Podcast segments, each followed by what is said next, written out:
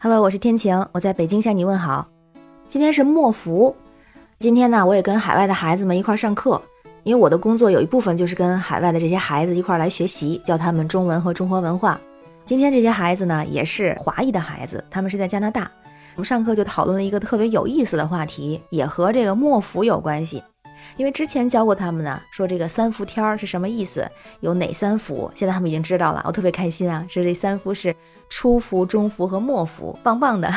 今年的时间也都搞得清清楚楚、明明白白的，就是今年的初伏是在七月十六号，然后中伏呢是七月二十六号，今天八月十五号就是末伏。当然，在海外的今天是八月十四号，那就有人问了，那说这个三伏里边到底哪一伏是最热呢？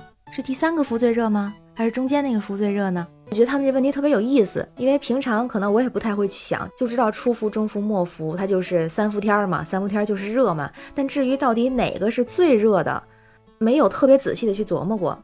然后我就带着他们一块儿去查一些信息，然后研究了一下这个问题，发现啊，咱们的先人、咱们的老祖宗还真的是有这样的一些预测，我觉得还挺有意思的，咱可以听一听，就是传统的。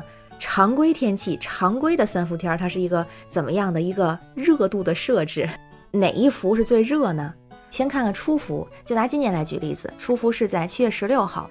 那初伏这个附近，它也有一个节气，就是小暑。那进入小暑之后，各个地方其实已经就开始非常热了。而且今年的小暑，我的印象里是特别特别热，北京也是，好像就是华北地区是第一个热起来的，就是从小暑开始，初伏开始。那初伏到底是不是最热的时候啊？是不是一进入小暑就是正常的就爆热呢？那好像又不是，因为总感觉小暑嘛，它后面还有个大暑，所以大暑看起来、听起来就应该比小暑更热。那是不是这样呢？理论上来说，小暑还不是更热，更热的时候呢，应该是在大暑。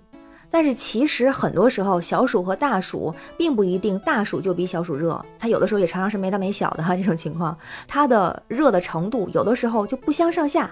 但是今年比较特别，今年的大暑和中伏差不多重叠起来了，所以今年的中伏又加上了大暑，自然就是很热。那这种情况下，我们的先人是怎么来预测的呢？就民间有一种说法叫“小暑温，大暑热”。说温呢，就是微微有一点点暖，一丢丢的暖，不冷不热的意思。就是如果小暑的时候不是特别热，那么大暑热就来了。那同时呢，就对应了另外一个说法，就是小暑热得透，大暑凉悠悠。也就是如果小暑的时候特别热，那大暑的时候，哎，就凉快了。所以，如果这么看的话，这个中伏它热不热，其实和初伏有关系。如果初伏那段时间特别热的话，那么中伏就没那么热。但是反过来，如果初伏很凉快的话，那中伏就会比较热。这是老祖宗这样推测出来的哈。那就看看末伏，终于到末伏了嘛？那末伏是将温度推向一个顶峰呢，还是温度要降下来了呢？今年末伏就是今天，就在立秋之后。立秋之后的一个星期，上个星期立秋嘛，所以今天叫秋包伏，就是先立秋后末伏，这叫秋包伏。但是这个末伏呢，又在处暑之前。那这段时间呢，热不热呢？有人说这段时间好热呀，因为最近两天有很多南方的小伙伴开始说，哎呀，我们这儿已经天天四十多度，而且接下来的一两周可能还都是这个温度，就已经红一片了。所以这就和咱们以前听说的这个秋高气爽就不太一样，是吧？就秋天觉得就应该是一个凉爽的时候，但是实际上在很多时候立秋之后并不会真的凉快，因为立秋之后还会有一段时间，就是传说中的秋老虎。那个秋老虎一般维持的时间就是一周到两周。还有就是咱们国家属于不同的温度带、气候带，所以呢，这个立秋之后其实各地的表现不是特别一样。有的地方呢，就是立了秋把扇丢，就扇子不用再扇了，真的很凉快了。然后还有地方呢，是立秋反比大暑热，中午前后似烤火，立秋比那大暑还要热呢，更热一步，呃，推向高潮这种感觉。还有地方说什么呢？是立秋早晚凉，中午汗衣裳，就是说早晚凉快嘛，中午很热。但是总的来说，不管是哪种民间说法，如果是理论上来说，都是。末伏其实总的来说还是要比初伏和中伏要凉快一些的。初伏和中伏有的时候不相上下，或者是说你热我就冷，你冷我就热。但是末伏一般来说会稍微凉快一点。但是今年的天气确实是非常非常的反常。不过今年北京我觉得还基本上挺符合这三伏的。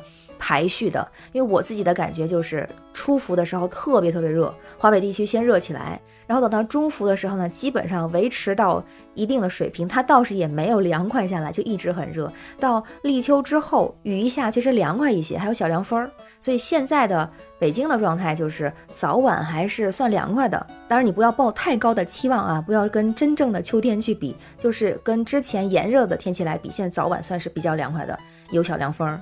但是到中午如果出太阳的话，就会非常非常热。然后目前因为下雨，所以它湿度也是挺大的。那孩子们研究完这个之后呢，大家就觉得中国的老祖宗的这个推测还是很有意思的。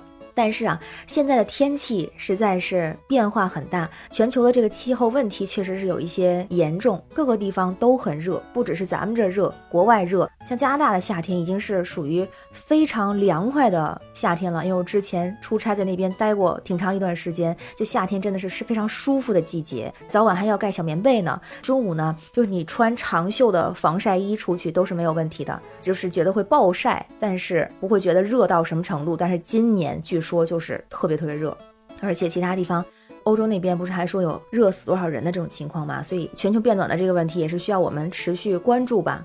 我们先不说那么远，先说我们眼前。如果你是在比较热的地方，那咱就注意防暑降温；如果是在像北方地区，比如华北啊、东北地区，现在天气其实已经转凉了，已经有凉的走向了，那我们就注意增减衣物，预防感冒，预防一些换季的一些疾病。不管怎么样。即使现在我们的天气还是三十度、四十度、四十多度，但是相信一周之后、十天之后、十五天之后，它温度还是会降下来的。那在这个火热的夏天和火红的秋天，让我们加油，让我们保持好的心情、好的状态。好了，那今天就说到这儿。我是天晴，这里是雨过天晴，希望你每天好心情。拜拜。